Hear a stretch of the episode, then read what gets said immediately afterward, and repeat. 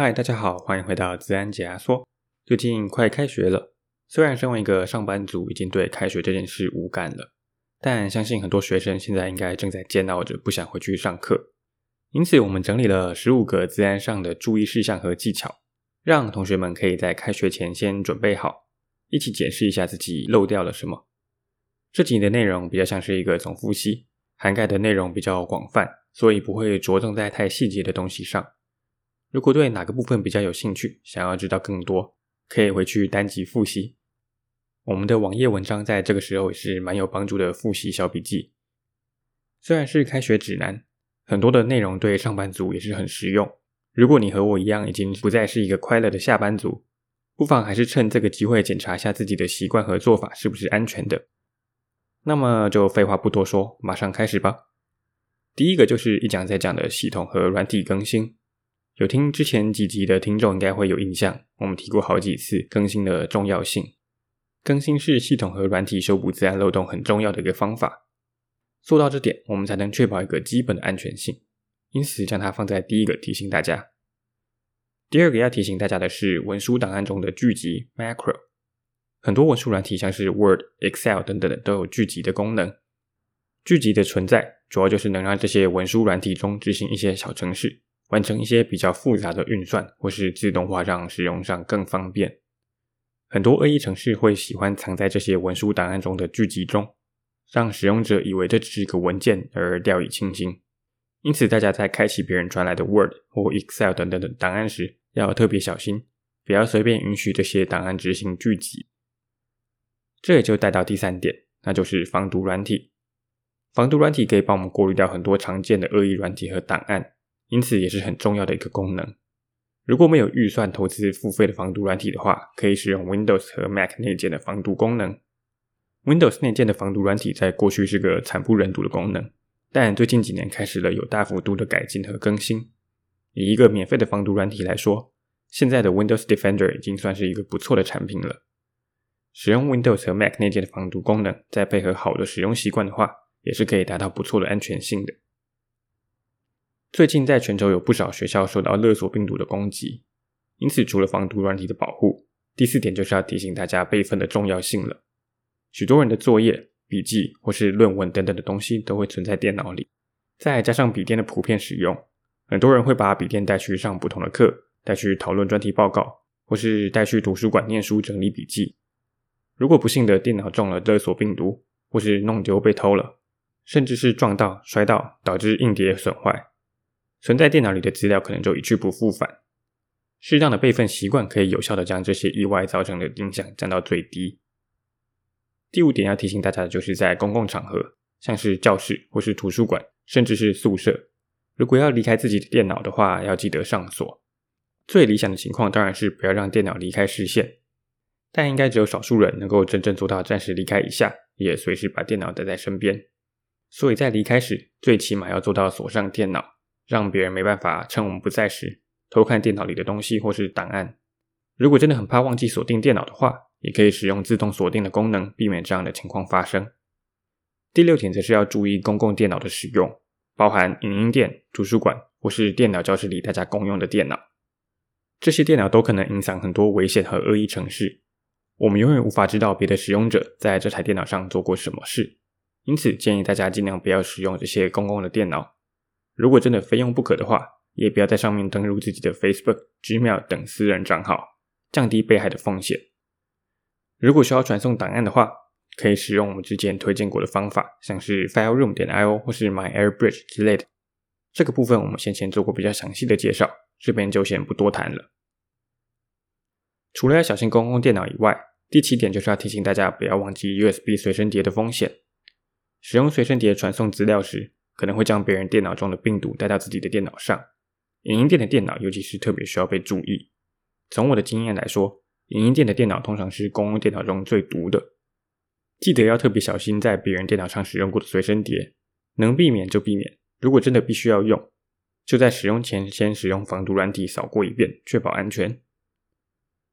第八点，密码也是聊过好几次的项目，选择够复杂、够长的密码。以及开启双重验证或是多重验证都是很重要的，千万不要使用学校提供的预设密码，学校账号的预设密码很多都包含个资，像是我大学时学校的账号预设密码就是身份证后四码加上生日。除了在密码的强度上很不足够外，也是很容易被别人猜出的密码。密码其实不需要太常更换。有调查指出，太常更换密码只会让你开始选择简单又好记的密码。半年或一年更换一次就很足够了。如果搭配之前推荐过的密码管理器，也可以让你事半功倍。不只能够使用够复杂的密码，也不用担心忘记密码。再来第九点就是关于网络安全，尤其是免费的 WiFi。在 VPN 那集有提到过，如果在公共场合连免费的 WiFi 的话，不必要使用 VPN，不然资讯是有可能在传送的过程中被拦截的。除了防止讯息被拦截，使用 VPN 也可以避免学校或是公司监控你的上网所作所为。想要有好一点的隐私，不想要被学校网管知道你在干嘛的话，VPN 就是你的好伙伴。第十点的话，就是要注意各种钓鱼和诈骗，电话、email 或是网站都是攻击者爱用的媒介。虽然方法一直不断的演变，各式各样的攻击也越来越多，但还是有许多方法可以辨识钓鱼攻击。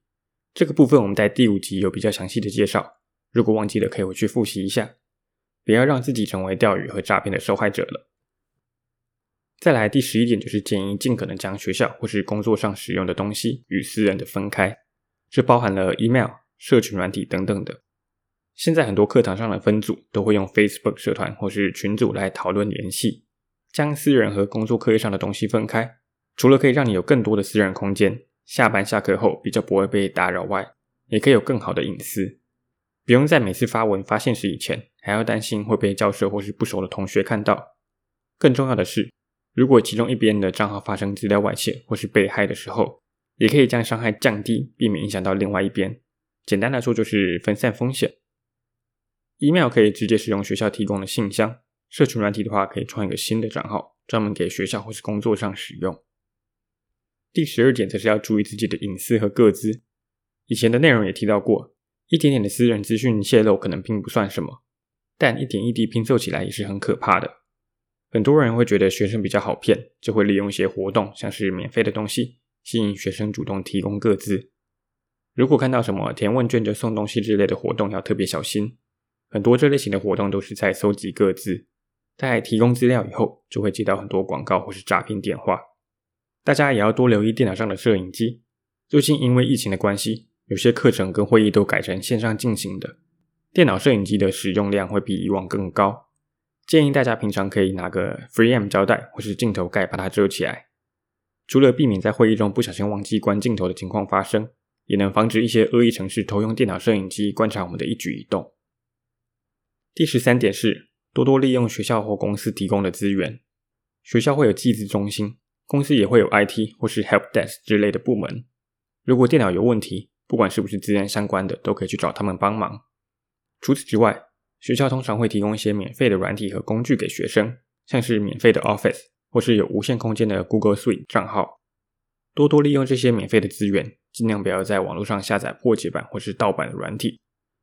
这些资源不仅可以帮我们省下不少钱，也可以降低我们暴露于风险中的机会。第十四点则是上一点的一个延伸。如果你有学校提供的点 edu 的信箱的话，可以多利用这个信箱来申请学生优惠。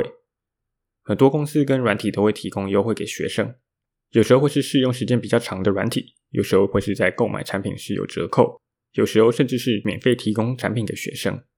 这些活动最常见的验证身份方式就是要求你使用点 edu 的信箱来注册和申请，他们会寄送验证信到你的点 edu 信箱来确认你的身份。也就是说，即使你已经毕业了，只要还可以使用这些学校提供的信箱，就可以使用这些优惠。理由跟上一点一样。如果有这些便宜或是免费的正版产品可以用，干嘛把自己置身于危险之中去下载危险的破解版呢？最后一点则是要教大家两个 Gmail 的小技巧。这两个小技巧可以在不需要创新账号的情况下，有无限个 Gmail 信箱地址。第一个技巧是在原本 Gmail 的名称中任意的加入句点。举例来说，如果我的 email 是 jeff at gmail dot com，我可以在 at 符号以前随便加入句点，像是 j 点 eff。at gmail dot com，或是 jef 点 f at gmail dot com。第二个技巧是，可以在 email 名称之后加上一个加号和任意的文字。一样是 jeff at gmail dot com 为例，我可以在 jeff 后面加上一二三，让 email 变成 jeff 加号一二三 at gmail dot com。Gmail 在处理这些 email 地址时，会自动忽略里面的句号以及加号后面的东西。不管我们加上多少的句号或是文字，都还可以在原本的 Gmail 信箱中收到这些信件。但对大部分的网站跟系统来说，这些都是不一样的 email。因此，当我们想要在同一个网站上创两个账号，却又不想为了这个目的而去创一个新的 email 时，就可以利用这两个技巧。更进阶一点，我们还可以利用加号这个技巧，在每个网站办账号时都用不一样的信箱。举例来说，在虾皮注册的时候，我就用 Jeff 加 Shopping at Gmail.com 在 PC Home 时，就用 Jeff 加 PC Home at Gmail.com。这么做有几个好处，在 Gmail 里面，我们可以利用筛选器的功能。将 email 自动分类，比如说寄到 Jeff 加虾皮和 Jeff 加 PC Home 的信都放到购物的资料夹，或是将寄到某个地址的信全部丢到垃圾桶。除此之外，也可以利用这个功能观察我们注册的网站是不是有恶意的活动。举例来说，我用 Jeff 加 ABC at Gmail dot com 这个信箱在某个网站注册会员，但某天突然开始收到很多广告和诈骗信寄到 Jeff 加 ABC 这个地址，那我就会知道这个网站。可能将我的个资卖给了别人，或是发生了资料外泄，导致这些信箱成为攻击的目标。利用这个技巧，甚至可以防止账号填充攻击。因为账号填充攻击主要是利用人们很常在不同的地方使用相同的账号和密码这个弱点进行攻击。因此，如果利用这个技巧，让每个地方的账号都是不同的 email，就能对账号填充攻击免疫了。以上就是我们整理的十五个注意事项和小技巧。大家可以利用开学前或是刚开学比较有空的时候，检查一下自己的日常习惯是不是安全的。养成好的电脑网络使用习惯，在自然上可是很重要的。我会在 show note 里放上自然解压缩的网站连接，上面会有内容整理以及刚刚我提到的一些内容解说连接。如果对于哪个细节特别有兴趣，可以回去听听以前的介绍。如果未来想要听什么主题，或是有什么建议，都欢迎到我们的网站上搜寻我们的联系方式，或是到 First Story 跟 Apple Podcast 留言给我们。也欢迎追踪我们的 Facebook 跟 Instagram，看看最新消息以及一些新闻时事单元。谢谢大家。